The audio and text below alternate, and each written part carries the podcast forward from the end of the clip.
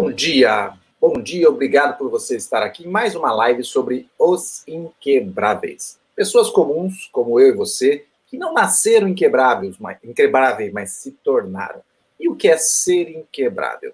É com mais esta live que pretendemos responder para você. Comigo nessa jornada o empresário inquebrável Toshio Ito e temos hoje uma convidada especial, alguém que se tornou em sua trajetória uma inquebrável, Sandra Matunoshita. Bom dia, meus amigos. Bom dia, bom dia, Paulo. Bom dia, Sandra. Muito prazer tê-la aqui conosco. Poxa vida. Muito obrigado. Bom dia, bom dia, Paulo. Bom dia, Toshio. Agradeço pelo convite. Espero que nós consigamos inspirar outras pessoas, especialmente empreendedores, a serem inquebráveis. Essa é a ideia, né, Toshio? Ah, sim, né? Porque eu acho que é, dentro das nossas próprias trajetórias, né, Paulo, é, nos deparamos com muitas dificuldades e a gente sabe que isso nunca vai ter fim. É, e em muitos momentos pensamos em desistir, só que a gente conseguiu de alguma maneira, né, tá seguindo e estamos felizes. O principal, né, com os nossos projetos. Então, é, quando a gente traz pessoas como a Sandra, né, que também tem toda uma história muito legal que ela vai compartilhar com vocês, né, é, acho que é tentar desmiuçar o que, que faz com que uma pessoa consiga persistir, superar problemas e ainda ter um equilíbrio na vida, ainda ser feliz com aquilo que faz. Né? Quantas pessoas gostariam disso, né, Sandra? É, essa questão de poder é, ser feliz com algo que está fazendo, preenche a alma, não é? Ah, eu, eu penso que, independente do que você faz, né, se você empreende, se você trabalha em algum lugar, se você deseja cuidar da sua casa, é, se você encontrar propósito naquilo que você faz, tudo passa a ter sentido. Né? E quando a gente tem propósito, a gente tem nossa missão clara, a gente tem é, um, um, amor, uma paixão por aquilo que a gente faz, podem vir as tempestades que forem, as dificuldades que forem. A gente pode até sentar, chorar, sabe, dar uma ralada assim, né? Mas é, dar umas trincadinhas, é, mas nós conseguimos ser inquebráveis. Né, Podemos é... ser inquebráveis, não inchoráveis, mas não somos inchoráveis, né? Boa, Toshio, é bem por aí mesmo, né? Chorar a gente chora, sofrer a gente sofre, né? Quando a gente perde, a gente passa pelo processo de luto como qualquer outra pessoa, porque nós somos humanos. A diferença é o que a gente faz a partir do momento em que a gente tromba com a dificuldade. A gente chora e desiste ou a gente chora e se reconstrói?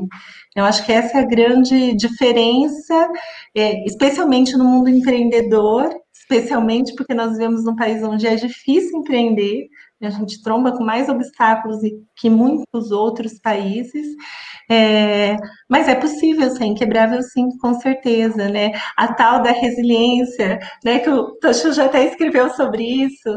É, eu sou apaixonada por essa palavra. É, conseguimos ser resilientes se a gente entende bem é, que a gente está fazendo uma diferença. Né? Sandra, você falou um elemento aí, na verdade você falou mais de um, mas quando você pensou, eu pensei um monte de vezes, mas quando você pensou em desistir, no caso, desistir de empreender, é, o que fez você continuar? Qual foi assim o elemento principal que fez você erguer a cabeça, enxugar as lágrimas e seguir em frente? Olha, eu vou falar que as primeiras grandes dificuldades que a gente passou, é, eu, eu acho que é o tal do mindset, né? É, eu, eu, eu acho que oscilava um pouco entre, entre é, ter aquele mindset de querer ser como todo mundo, de querer desistir, de querer, sabe, não, eu não consigo, né? Mas tem algo bacana na minha história de vida que se chama mãe. Eu sei que é o Dia dos Pais que está chegando, né? Mas eu tenho, eu tenho uma mãe que é, é filha de imigrantes e passou muita dificuldade na vida, muita, muita, muita. É, ela, inclusive, é, para estudar, morava no sítio, ela tinha que caminhar quilômetros pequenininha para poder estudar. Né? Só falava japonês, não conseguia falar em português. Na primeira série reprovou como sendo muito burra, porque só falava japonês, né?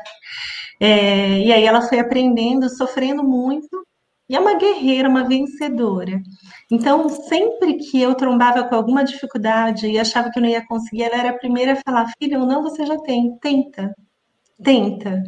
Né? Então, é, quando eu contava para ela o problema, eu não tinha problema para resolver. Quando eu decidia não contar, foram, da, foram algumas das vezes em que eu desisti, porque eu achava que eu não conseguia. Né? E isso persistiu durante a, a minha fase adulta situações em que as pessoas diziam: ah, você não vai conseguir, é impossível. Imagina voltar a estudar depois de tanto tempo, você não vai nem passar no vestibular. Ela era aquela que vinha do meu lado e falou assim: não, tenta, quem disse que você não consegue? Vai lá e tenta, né? Então, durante o empreendimento também, é, diante de algumas dificuldades que a gente passou, é, ela foi uma das que chegou para mim e falou: não, é o que você quer? falava, não, eu sou apaixonada, porque o que segurou foi o propósito a força que veio acompanhada, né? Que essa força da minha mãe, ela ajudou a me empurrar, mas o que segurou foi o propósito. A pergunta dela é o que você ama? Né? E eu, eu amo, mãe, eu sou apaixonada por isso. Eu vejo muito propósito e razão. Ela então continua, eu estou do seu lado. Né? Então, é, em algumas das dificuldades foi isso, porque eu não podia contar com meu marido para isso. Nós dois estávamos desanimados em algumas situações. Né? Trabalhamos juntos no mesmo negócio. É, é interessante, né? Eu acho que eu nunca cheguei a tocar nesse, nessa lembrança em, em muitas falas. Falo muito dela, né? Mas como base, né? Como a família é importante. É a primeira vez que eu ouço. Fico feliz. Poxa vida. Isso, podem fazer outras perguntas. Legal. É, uma coisa que me chama a atenção disso, né, que você acabou de falar conosco, né, é, eu, eu não sei, eu gostaria que você falasse o quanto isso influencia, porque você, de uma certa maneira, se empenha é, não só pelo curso que você fez, né, de assistência social, é isso? É isso. isso. O curso é de serviço social para ser assistente social. Isso. Serviço social, né? E tem uma parte que é uma característica muito forte sua, que é de doação, né? É, de, de, de, auxiliar, de empurrar, de, das, né? de puxar a orelha. Você é mentora, né? Se torna naturalmente mentora de muitos grupos de empreendedores e da vida social que você leva, religiosa e tudo mais. É, você vê então uma certa influência da talvez da sua mãe também é, dessa questão de dar aquele empurrão, é, e isso tem a ver com a sua característica pessoal de, de, de, de, de propagar, né, a, a, a estimular pessoas através da mentoria? Olha, hoje, hoje vai ser uma live bem diferente, hein? Estamos tratando de assuntos assim. É aqui é para ser inquebrável. Aqui. É para ser inquebrável. E a gente chega em estrutura, né? Porque é, a gente escuta muito, a gente contando histórias, né? Inspiradoras, mas geralmente estão falando das vitórias e, e as pessoas olham e falam: Uau, quero ser igual, mas é impossível. Na verdade, a gente acaba aumentando às vezes a distância. Né? Quando a gente fala das lutas, dificuldades e fala da base que nos segura, talvez a gente dê recurso para que os outros se tornem inquebráveis, né? É, o meu comentário é porque agora eu lembrei do meu pai. Meu pai e minha mãe são pessoas muito boas, que estão sempre dispostas a ajudar todo mundo, né? Muitas vezes se prejudicando para ajudar o outro. Né? E aí, quando eu olho para os meus irmãos, eu vejo que provavelmente, muito provavelmente, a gente acabou absorvendo essa cultura deles. Né? Então, eu posso deixar de comer, né? E não vai me fazer falta, né? Posso até ficar com vontade, sentir a falta dos nutrientes, mas a minha alegria em ver o outro se suprindo é maior. Mas não é porque eu desenvolvi isso naturalmente né? Eu acho que isso a gente foi observando. Meu pai e minha mãe sempre estão dispostos a ajudar os outros, né? Isso tem um lado muito legal e bacana, mas tem um lado ruim também. Eu fui aprendendo. Então, são reflexões que eu faço, comento com eles e comento com, com as crianças. É, você também tem que ter limite. Né? Então, eu aprendi que eu preciso ajudar. Né? Você fala das mentorias. Hoje eu escolho quem eu vou investir meu tempo, porque, como, como é, um amigo de vocês fala muito, né? Tempo é dinheiro, né? Tempo é vida, né? Ele fala do tempo é vida, né?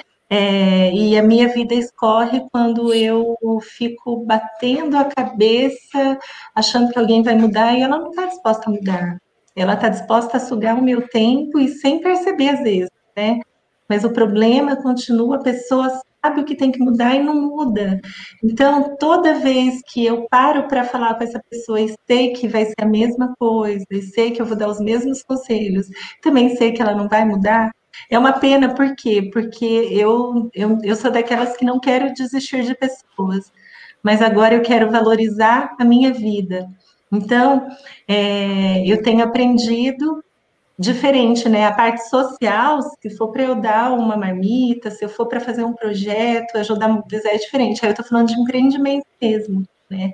Então, é, voltando para a mentoria, que é um lado de doação, né? Vocês também fazem, vocês estão fazendo isso agora, né?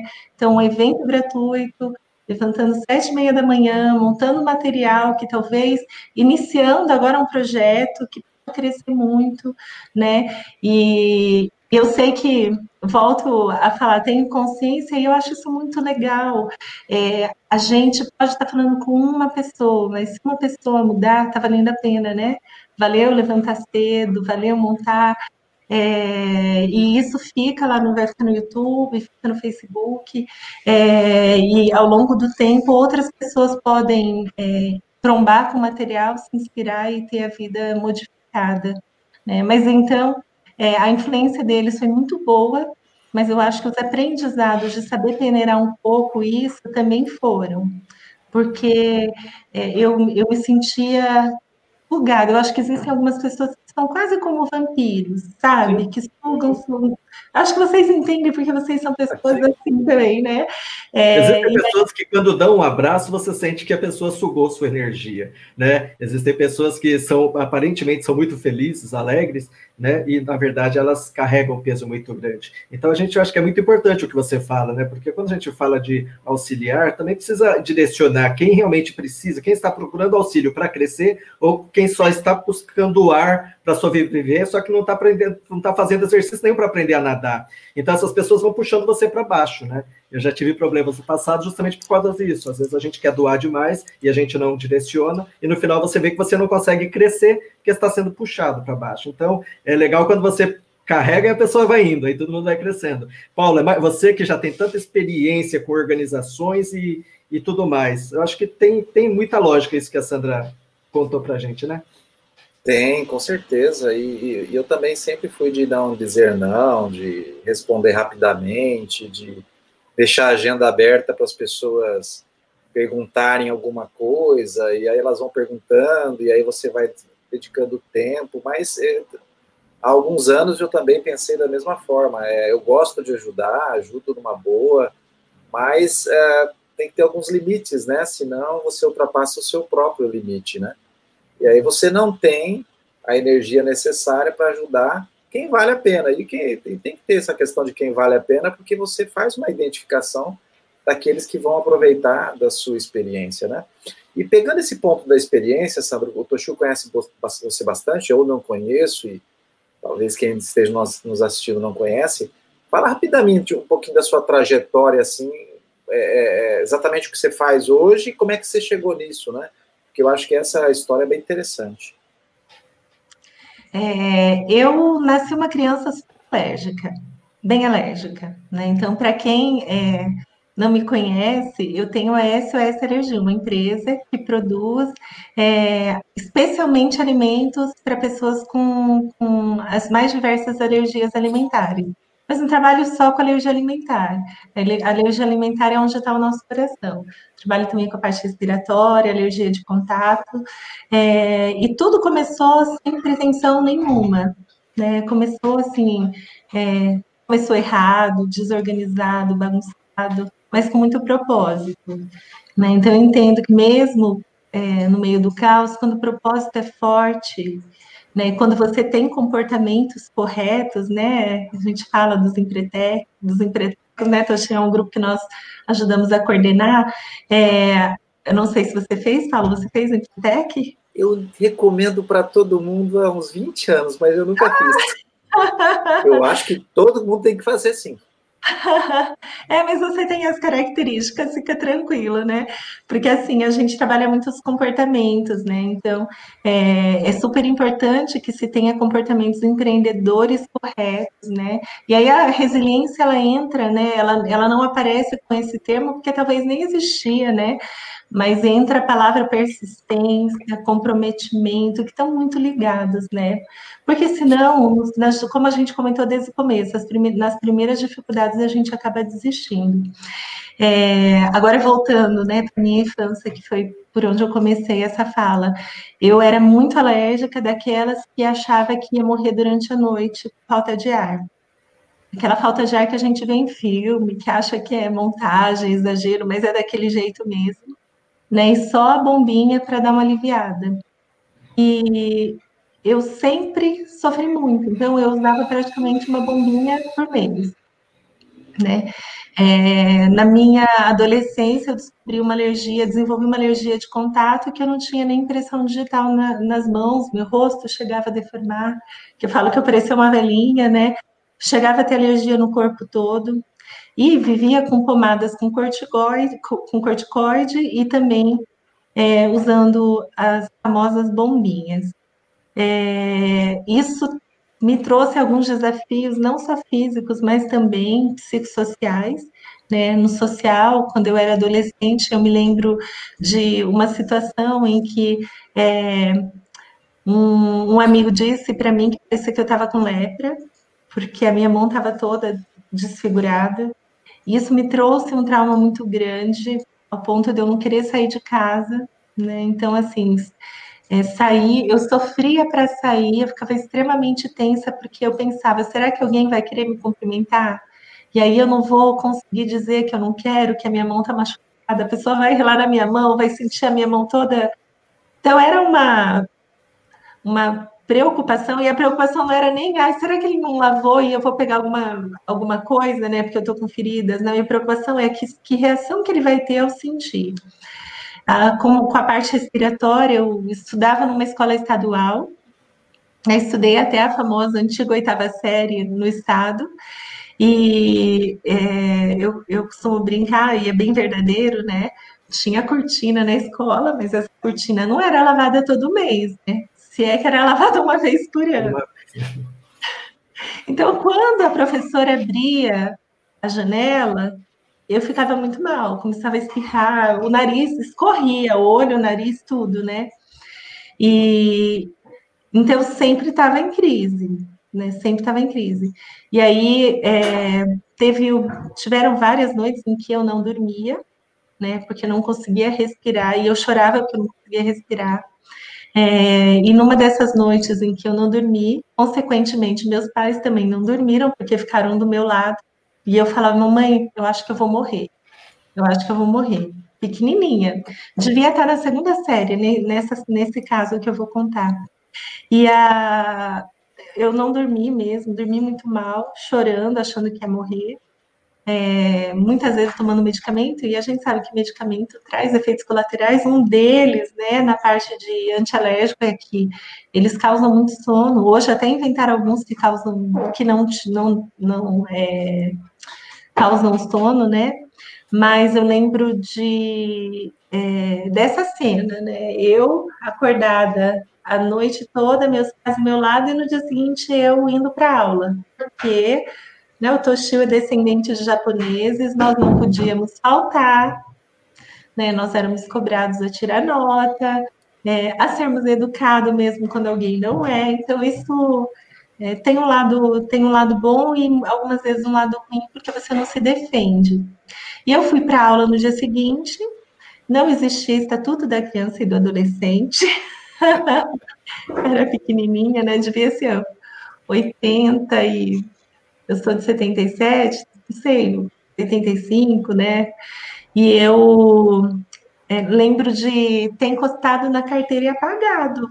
Você imagina uma criança que não dorme a noite inteira, vai para aula e dorme na carteira. Eu só me lembro de ter acordado na frente da sala com a professora segurando os meu, meus braços me rodando na frente de todo mundo e gritando que nem uma louca comigo, porque eu tinha dormido na classe.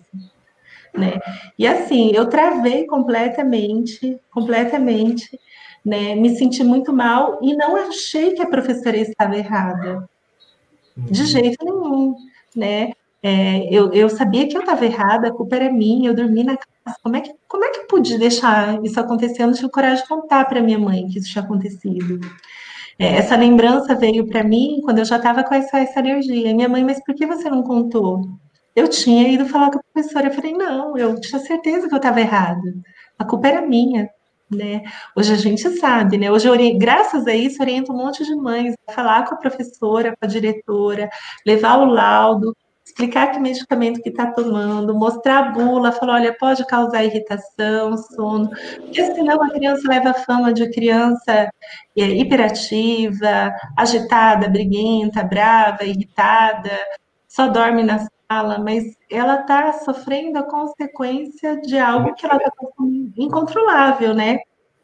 E então, assim, quando eu falei do psicossocial, isso, essas duas cenas me fizeram muito mal, né? Mas também me tornaram forte. Tem esse outro lado, né? Eu acho que a gente tem que deixar os filhos passarem por pelas dores e sofrimentos, porque se a gente sempre os proteger, né? Eu tenho dois, o Daniel de 16, a Rutinha de 13, mas se a gente não permitir que eles sofram, se a gente não permitir que, né, os nossos mentorados, os empreendedores também quebrem a cara, errem, né? Porque Napoleão Hill fala sobre isso, né? Você se torna mais forte toda vez que você fracassa.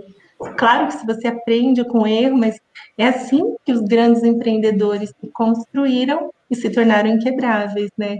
Então, é, tem todo esse lado, né, do, do, psicossocial, e aí eu decidi, eu a paz sempre apaixonada, eu acho que volta falar, né, pela influência do, dos meus pais, pelo social, querer ajudar, né, esse sempre foi é, talvez sempre, essa sempre foi a essência, né? Trabalhar com inclusão social e acolhimento. Então, eu queria trabalhar com é, pessoas que estão, à, estão à margem da sociedade, pessoas carentes. Eu fiz teologia, depois eu fiz serviço social, e quando fiz serviço social, eu fui convidada no meu primeiro ano a fazer estágio no Recursos Humanos da Dori, pela coordenadora, pela gerente de recursos humanos, que era coordenadora do meu curso. A Dori, que é uma das maiores indústrias aí de alimentos, né, de doces e... Né, Isso, daqui de Marília. Aqui da região de Marília. Exatamente, é daqui da, da região de Marília, ela atende o Brasil e também. É, e eu fazia também pedagogia, né? Fazia pedagogia na Unesp, serviço social na Unimar. Essa professora me fez largar a pedagogia é, e fez uma lavagem cerebral em mim para eu fazer estágio lá na área de recursos humanos. Fiz um ano, foi maravilhoso. Trabalhei com projetos, trabalhei com treinamentos, trabalhei com é, recrutamento, seleção. Foi um aprendizado assim que eu nunca imaginei que eu usaria na minha vida. E por não imaginar, achar que não ia usar, né? É, ela, e ela ainda falava, eu estou te preparando porque se eu subir, eu, quero, eu preciso preparar uma gerente né, de recursos humanos. É, eu pedi para sair porque eu queria fazer estágio na penitenciária. Fazer estágio na penitenciária, depois na delegacia da mulher. Né? Eu tinha que pagar o passe para chegar lá na penitenciária no meio da estrada, porque nem isso a gente recebia de recursos. Né? Mas foi, foram experiências maravilhosas para mim. E, ironicamente, eu falo que é bem irônico, eu acabei virando empreendedora. Não era o que eu queria, não era o que eu jamais teria sonhado no passado, em momento algum. Porque se eu tivesse pensado em fazer empreendedorismo, eu, provavelmente eu teria feito administração de empresas. Né? E me fez muita falta, porque o começo do, do nosso empreendimento foi de muito erro administrativo né? Mas com muito propósito, que é o que eu falo que segurou o nosso negócio. É, começamos a SOS Alergia por causa da minha alergia, né? Porque dois anos antes de montar a SOS, eu descobri que o causador de todas as minhas reações, olha, minha mão não tem nada, meu rosto não tem mais aquelas feridas, dificilmente eu uso bombinha, é bem raro né? E eu às vezes uso porque eu dou uma abusada, né? Eu como as coisas com leite que eu não deveria. É, com 23 anos, é, eu descobri que a minha alergia era por causa do leite, do leite. Né? Quando eu tirei o leite de vaca, que eu tomava todos os dias, porque vinha do sítio do papai, a minha, as, as, minhas crises respiratórias, principalmente a asma, sumiu, né? E as minhas dermatites, as feridas sumiram, como um milagre, né? desapareceram. É, e aí eu entendi que realmente prevenir é melhor do que remediar. Remediar é horrível, porque não traz só o sofrimento da dor física, como eu disse, né? Traz o psicossocial também, todas essas dores. Nós montamos a SOS Alergia com a intenção de é, aliviar, um pouco das minhas dores e também aliviar a dor de outras pessoas que oferecem as mesmas dores. Mas montamos dentro de um outro negócio que meu marido tinha, que era um saber café, numa salinha muito pequena, sem pretensão nenhuma. Né, nenhuma, nenhuma. Montamos quando é, foi inaugurada no dia 1 de junho de 2002. Dia 27 de junho, a gente, eu, eu estava tendo o nosso primeiro filho, né? E no dia seguinte, praticamente eu já estava trabalhando de novo, né? Porque eu falo que empreendedora pode até pegar licença maternidade, mas não faz. o negócio é seu. A gente que empreende, não é? Você pode até achar que você vai trabalhar oito horas por dia, mas o negócio é seu. Se você quiser trabalhar menos, você trabalha, mas geralmente as contas vêm, né? E não tem ninguém para socorrer, né? Você que faz a coisa. Principalmente no começo, né? Você vai, trabalha 10, 12 horas, o quanto for necessário, por quê? Porque é um filho teu também. Né? O resultado que você vai colher depende do quanto você também vai se dedicar, né? Montamos a SOS Energia desse jeito, sem pretensão nenhuma, né? E aí as coisas foram sendo direcionadas. Eu falei, eu não gostava de cybercafé, nunca gostei, né? Porque é, a gente trabalhava com jovens universitários que matavam a aula, geralmente de medicina, odonto, direito, ficavam lá jogando a madrugada toda, e eu era chata que ficava avisando eles que eles tinham aula. Né? E na época podia fumar. Mandando podia... o cliente embora. É, já viu que era péssima, né? Eu mandando o cliente embora mesmo. E, e aí, assim, a gente montou a SOS, Seis meses depois, nós fomos para o supermercado Tausch, que tinha acabado de ser inaugurado em Marília, né, uma estrutura muito bonita, muito inovadora para aquele período, é, e foi um diferencial para a gente. Então, foi uma coisa ligando para outra, né? Foi assim que nós começamos a, a SOS Alergia.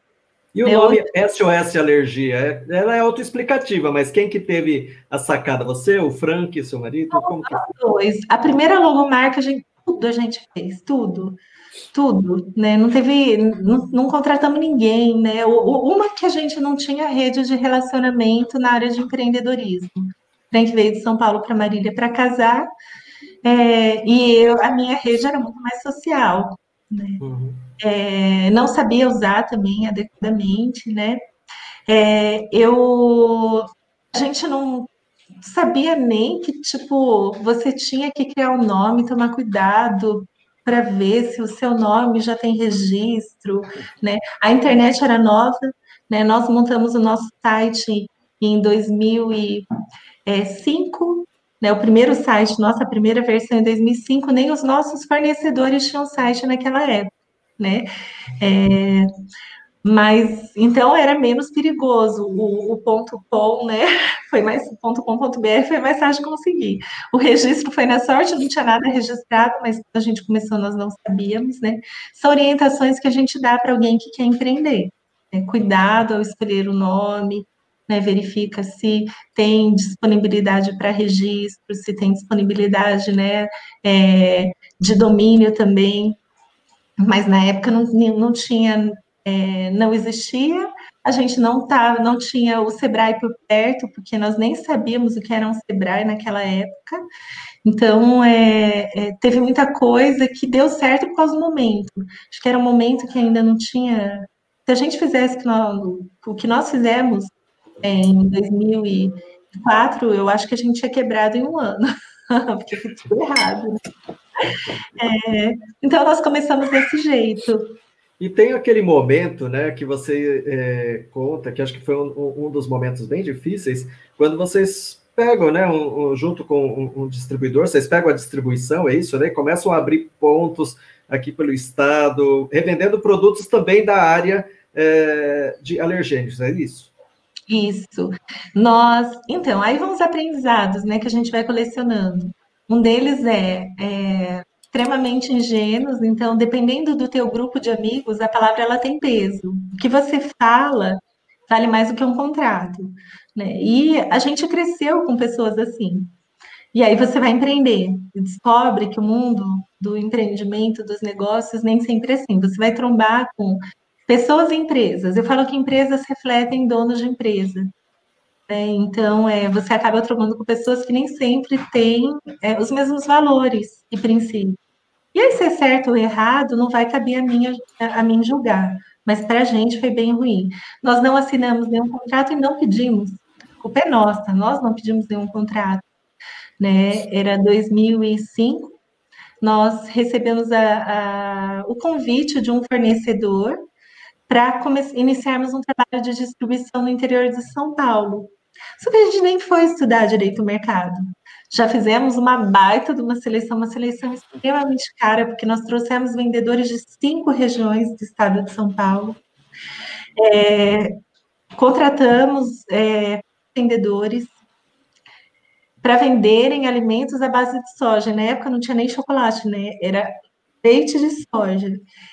E a gente pagou a seleção, a gente pagou, pagava salário, é, comissão, ajuda de custo para os nossos vendedores fazerem isso, mas eles não conseguiam vender. Que a gente, o nosso dinheiro só estava indo embora. Foi assim que nem foi uma beleza. Até que a gente, é, e na verdade não foi nem a gente, foi, foram alguns desses vendedores que nos procuraram para achar que não estava certo, né? Porque, oh, deixa eu só fazer um comentário, isso faz parte do momento de pandemia, né? Eu tenho, eu tenho gato, tá? Eu tenho um gato que abre porta, e ele está tentando abrir a porta. abrir a porta. É, tem um vídeo até que eu postei, tem, né? E eu só, e a minha filha está estudando, eu preciso daqui a pouco avisar ela, se ele começar a fazer muita arte. Não tem problema, não. ele é resiliente, Paulo, você não tem noção. Como esse... Até ele abrir a porta. Exemplo, exemplo, ele segue exemplo. Bom, o nosso é, fornecedor fez esse convite, os nossos vendedores não conseguiram vender, alguns nos procuraram para achar que não era justo, porque o que a gente pagava era muito mais do que o que eles vendiam de venda. Então, imagina ter o lucro em cima da venda. Decidimos, é, então, fechar, né, é, fechar esse trabalho de vendas. Todos estavam desmotivados também, porque o vendedor gosta de desafio de vender, né? E não deu certo. Eu e meu marido, nós decidimos viajar. Estava com um bebê, como eu disse para vocês, né? Um bebê que eu amamentei até dois anos. Então, nós começamos a viajar pelo interior até Bauru, até Presidente Prudente, até Três Lagoas e até Lins, se eu não me engano. Eram, eram quatro regiões diferentes que nós fazíamos. Começamos a fazer durante a semana toda, é, com um bebê sendo amamentado e trocando fralda dentro do carro, comendo marmita no meio da estrada, dormindo em hotéisinhos, aqueles bem baratos, porque não podia gastar no, na beirada da estrada enfrentando filas para poder apresentar um produto e o pior, dando amostra de produtos e não eram baratos. Para aquela época, uma lata de leite, se eu não me engano, saía uns oito. Hoje é bem mais caro. De custo para mim, eram uns oito reais. Eu não sabia que eu podia pedir para o erro meu. Por isso que eu falo que a culpa não é nem do meu fornecedor, porque se eu tivesse pedido, provavelmente ele teria dado. Comprava as amostras. Você imagina a gente visitando centenas de supermercados e distribuindo amostras do, do nosso fornecedor, né? É, a gente fez isso durante muitos anos, né? E o que me dói muito, é, né, assim, que doía muito também, era a lembrança de que a gente carregou nosso filho nisso durante muito tempo, um bebezinho, né? É, e assim, gente tava craque de trocar fralda, ter lencinho, trocar fralda dentro do carro, sabe? É, e aí eu não me lembrava, um fornecedor, né? Nós fizemos, quando fizemos os 16 anos, um dos fornecedores, ele pegou e falou: Ai, você sempre vinha, que vocês vinham com os bebês. Eu, os bebês, Eu, peraí. Depois eu conversando com meu marido, eu falei, Frank, a gente não foi só com o Daniel. Eu viajei grávida, eu viajei grávida até o final da gravidez. E depois trocando fralda de duas crianças. Era assim que a gente fazia, nós fizemos juntos esse trabalho. Se a gente conhece todo o processo de, de compra de um supermercado, de uma rede, e a gente abriu muitas redes, porque também a gente trabalhava com integridade. É, a gente ia vender um produto, a gente não empurrava, eles achavam estranhos, os compradores, não, me manda cinco caixas disso e daquilo. Aí eu olhava para ele e falava assim: olha, esse leite você demora muito tempo para vender. Será que não é melhor você comprar meia caixa de chocolate, meia de morango? Ele olhava assim, ele, todo mundo quer comissão, você não quer comissão, não? Eu, e eu falava, né? Eu e meu marido, né? A gente falava, não, a gente quer que você venda, mês que vem a gente está de volta. Então você compra de novo, né? E assim, você compra o suficiente, não fica com dinheiro parado, e a gente não fica com o risco de, ficar, de, de no futuro ter que fazer a troca, pensando no nosso fornecedor, né? É, e aí fizemos um trabalho de mais de dois anos, onde a gente investiu muito dinheiro e não ganhou um centavo. Né? Aí a gente abriu redes, tirava o pedido, foi tão legal, ganhamos a confiança dos compradores que era assim. Naquela época, você era obrigado a ir para tirar pedido. No nosso caso, acho que eles ficaram até com dó dos bebês, tirava o pedido por telefone. E nós fazíamos a entrega. Olha que loucura. Não mandava por caminhão, a gente fazia a entrega. Né? Então, é, quando deu dois anos, o, o, nosso fornecedor mandou um gerente. Então, nunca vinha, era lá do sul, bem na ponta do país. Nunca vinha para Marília, porque Marília fica fora da rota. Né? É, você vai pela Regis para são Paulo não, não, não entra, né, não é por dentro. E aí mandou um gerente, a gente arrumou tudo para receber o gerente, porque, uau, que legal, finalmente, né? Esse gerente, ele chegou, era um gerente novo, né, contratado pela empresa, é, também com a finalidade de estruturar, acredito que fazia parte da estruturação dele, mas ele chegou para a gente, cumprimentou secamente olhou para a gente e falou: Olha, eu vim aqui só para avisar vocês que a partir de amanhã todos os supermercados são nossos. Venda direto de fábrica. Né? E eu entrei num pânico. Eu chorava na frente dele. A história minha de chorar e sentar no chão, eu sento no chão mesmo, eu choro, choro. E eu olhava para ele e falava assim: não é possível, eu não consigo acreditar que vocês estão fazendo, não. Sinto muito, é regra, todo mundo tinha contrato nenhum, a culpa era nossa, óbvio, né? É, eu, eu, eu, sim, eu sei que eu entrei numa tristeza tão grande, né? e eu falava assim, eu não acredito que tenha gente ruim, empresa tão ruim, né?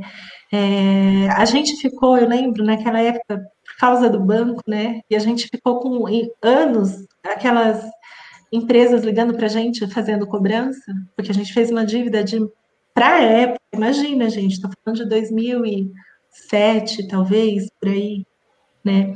Uma dívida de uns 45 mil reais, que para a gente era muita coisa, né? Por causa de um fornecedor, nem era por causa do nosso negócio. A gente largou o nosso negócio em Marília na mão das funcionárias para poder fazer essas viagens e toda essa maluquice. É, e a minha vontade era pegar e largar tudo. Né? É, eu não falo com.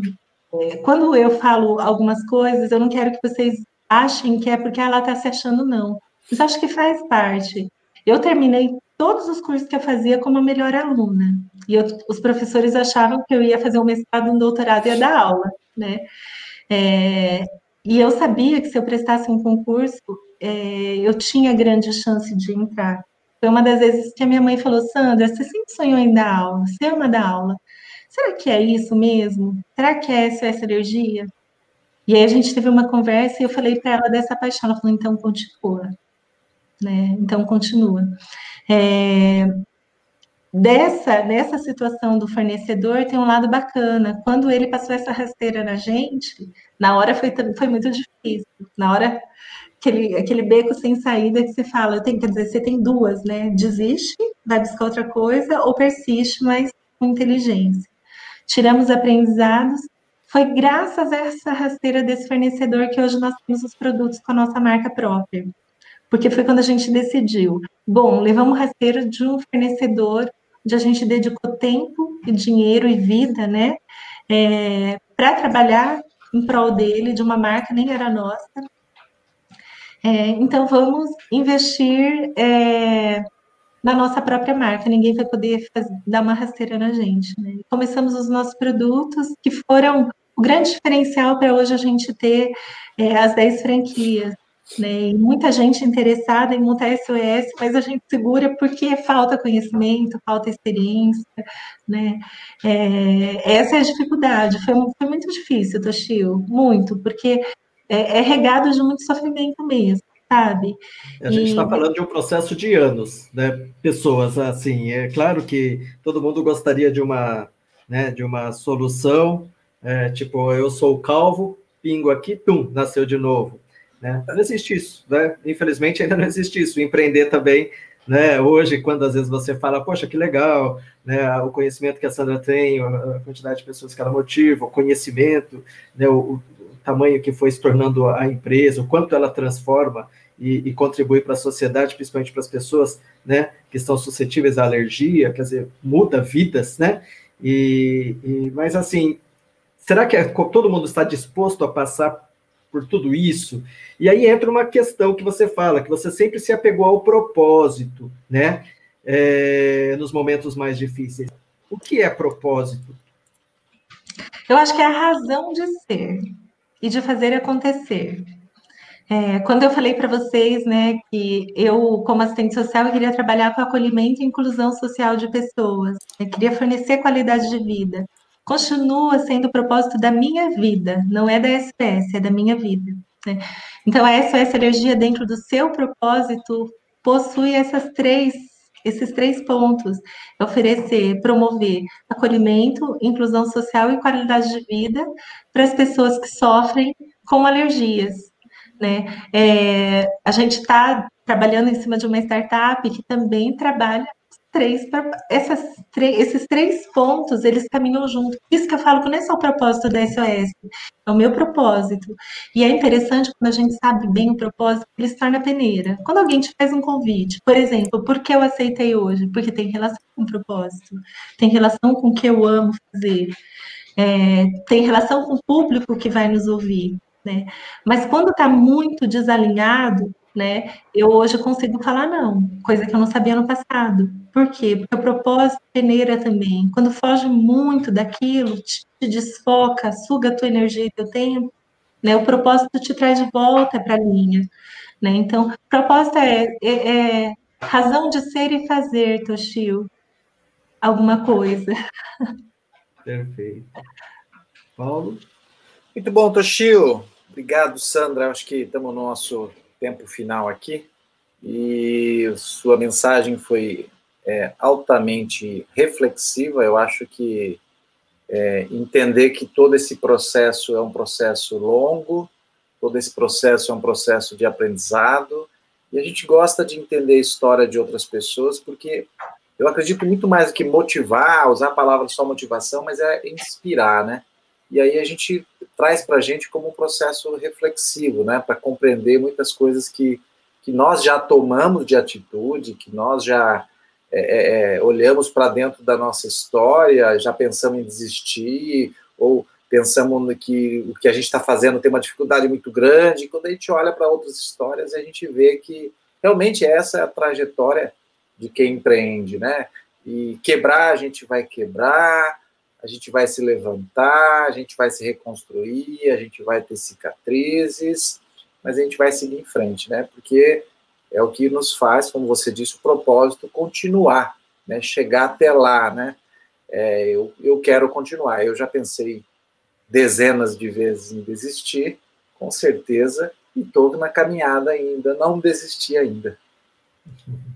É, e a Sandra, assim, na verdade, é, a história da Sandra é bem interessante. Ela tem muitos outros pontos, né? Que é a transformação dela, do empreendedorismo dela, do quanto ela se capacitou para ser gestora, algo que ela nunca imaginou, nunca pensou, mas o quanto a empresa dela se tornou referência nacional em inovação, né? Recebendo prêmio, inclusive, com, com isso, né? junto ao Sebrae estadual e nacional.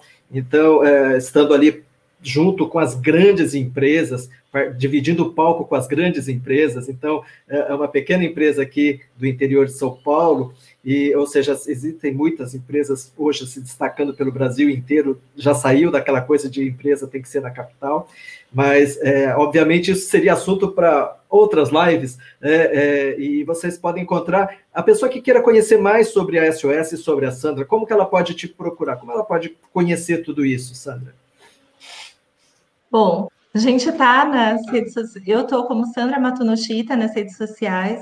Você encontra um pouco da minha história quando você procura pela SOS Alergia, né? É... Eu, eu só queria aproveitar, se vocês permitem, né? O Toshio claro. falou da questão do prêmio. É, tem algumas coisas interessantes, né? A gente está falando, provavelmente, a maioria das pessoas que nos ouvirão ou estamos ouvindo, elas são empreendedoras, né? E, e é, é uma. Quando eu falo dessa caminhada de construção e aprendizado, o aprendizado ele tem um peso muito elevado. Né? Você não vai sair do lugar, não vai mudar enquanto você não ousar aprender. E para aprender, vai tempo, para aprender, vai dedicação. Né? E eu falo que se Deus permitir que eu seja uma velhinha, eu quero ser uma velhinha de 80, 90 anos aprendendo. Aprendendo e compartilhando. Compartilho aprendo mais, né? É, e o, quando você falou do, do, do, prêmio, né, a gente tem na nossa história uma gratidão gigantesca ao Sebrae. Né? É muito grande mesmo, porque para a gente que não fez administração, o Beabá nós aprendemos com eles. Eles startaram o nosso conhecimento. Então, ah, eu aprendi numa palestra sobre análise SWOT né? Era muito básico. Aí depois disso eu ia estudar que nem louca, e meu marido e a gente ia aprofundando e aprendendo. Não foi na faculdade. Mas acredito que hoje o nível de conhecimento que a gente tenha seja o idêntico ou até superior ao que um curso de administração forneça por causa da vida, que é uma escola um pouco mais cruel, né? Uhum. É, e eu e a gente participou de dois prêmios do Sebrae, né? Um deles foi o Prêmio Mulher de Negócios é, que aí é interessante também. Eu, eu, olha, o meu mindset ainda não era, ainda tinha um, um pouquinho de mindset fixo. Ah, não, vou conseguir mais de uma mulheres concorrendo, vou perder meu tempo, né? E aí eu vi, né, você tá perdendo tempo, fica perdendo tempo, né? É, a Adriana do Sebrae pegou no meu pé e falou: Não, tenta, Sandra, vamos lá, vamos lá, vamos lá, vamos lá. Eu escrevi a história. Foi uma fase, foi outra. No final, eu peguei o primeiro lugar, né? E eram mais de mil mulheres correndo, e aprendi uma lição, né? Tenta, não, você já tem, né? Aí a gente tem o Prêmio Nacional de Inovação, saímos da casinha do Sebrae, fomos para a Confederação Nacional da Indústria, que gera um medo muito grande, uma insegurança, e antes disso a gente tentou participar do MPE Brasil, né? É, a primeira vez eu olhei aquele monte de material e as questões, né? Vem muitas perguntas, e eu falei, impossível, a gente não sei nem o que, que é missão, visão e valores, não tinha escrito. Falei, não dá para participar, mas deixa eu pegar esse negócio, esse roteiro para organizar a empresa. Foi quando a gente começou. Não tem Ctrl-C, Ctrl-V, viu, Paulo, na, na Alergia. É, é tudo, palavra por palavra, construída da, da nossa cabeça. Né? Escrevemos, fomos, fomos organizando a empresa a partir daquilo que o Sebrae oferecia de ferramenta. Quando, alguns anos depois, a gente tentou de novo participar e nós fomos para quase a fase final. Né, na parte de auditoria, para fazer a visita, para olhar a empresa, né? E aí a gente, uau, né? Dentre tantas empresas, aí o, o, o consultor, né, que era auditor da ISO, e ele acabou com a gente, né?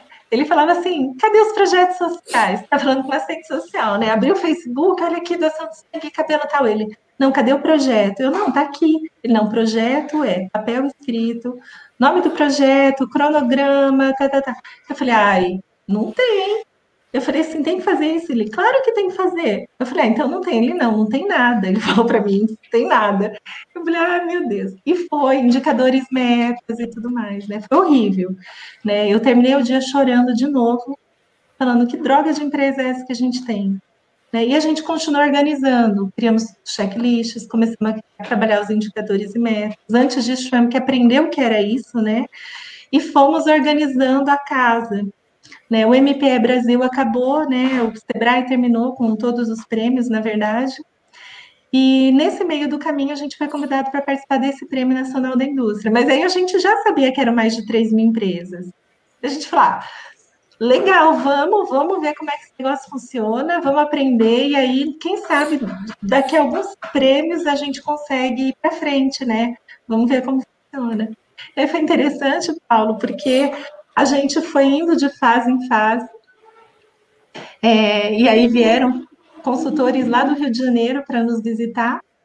E quando eles olharam para todo, tudo que a gente tinha, né, eles foram pedindo os materiais, as comprovações e foram fazendo as perguntas. Aí um dos consultores olhou para mim e falou: Olha, Sandra, a gente não pode, né, por uma questão de contrato, falar muito do prêmio. Né? É, a gente tem limitação, mas eu gostaria de, de dizer uma coisa para vocês. É, nós visitamos muitas médias empresas e pequenas, mas a gente não encontrou nenhuma com tanta organização que nem a de vocês. Aí, depois, passou mais um tempo, então, dentre 3.300 empresas, nós somos finalistas. Na parte de inovação, é, organização inovadora. Por que, que eu estou terminando né, a minha fala contando isso? Porque aquilo que nós éramos péssimos. A gente não era mais ou menos, a gente era péssimo. É porque né? vocês não conheciam, né, Sandra? Não sabia. Acho que o Toshio, Toshio, a sua história é muito parecida com a nossa, muito, em tudo, muito parecida, né? A gente não. É, era muita desorganização. Ao ponto de eu falar, né, gente, eu chorava de tão bagunçado que era. E o cara mostrar para você a desorganização, os erros, né? Eu falei do projeto, mas não era só isso, não.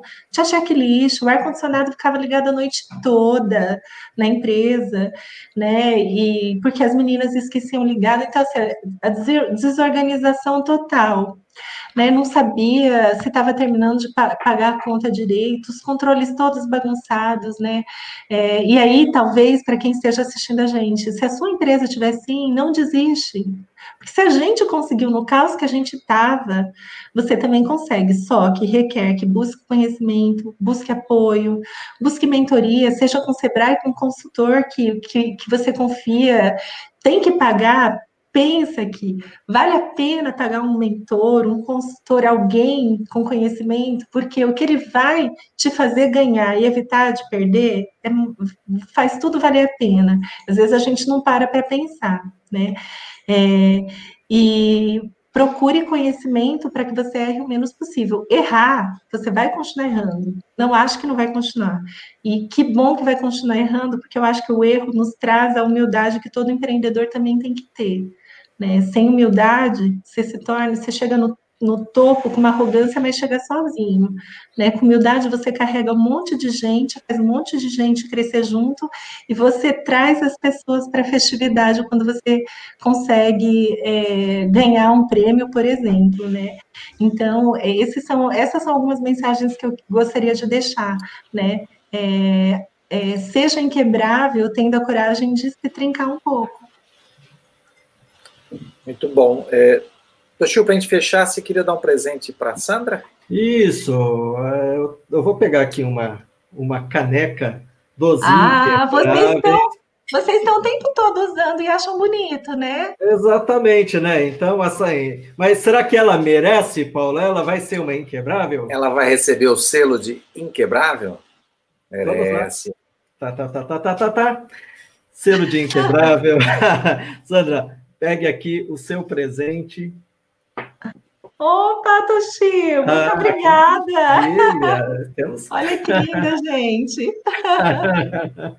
Maravilha. Sandra, muito, muito obrigado. É, a, a, caneca não é inquebrável, tá? Essa é, é uma caneca de, né? É uma caneca para a gente lembrar o quão frágeis somos, mas que precisamos ter cuidado. E acho que uma palavra que ó, eu até marquei aqui nas minhas anotações você falou assim, persista, mas com inteligência, né? É ser resiliente, simplesmente não vou desistir, não desistir, mas você precisa ter inteligência, você precisa se capacitar. E se é você, com toda a sua experiência que falou, está falado. Muito obrigado pela sua participação, Sandra. Muito obrigado a todos vocês que acompanharam mais esta live incrível dos Inquebráveis. Muito obrigado, uh, Paulo. Obrigado, Toshio. Obrigado, Sandra. Ficamos por aqui. E é, essa live também vira um podcast lá no Spotify. Você também vai poder escutá-la mais tarde. Até mais e voltamos a, daqui a 15 dias com mais um convidado, né, Toshio? Exatamente, vem mais um convidado. E se você gostou, curta, compartilha, se inscreva, ative o sininho e envie também para quem você acha que essa mensagem pode fazer a vida dela mudar para se tornar o inquebrável também. Beijo no coração de todos. Obrigada, gente. Tchau, tchau.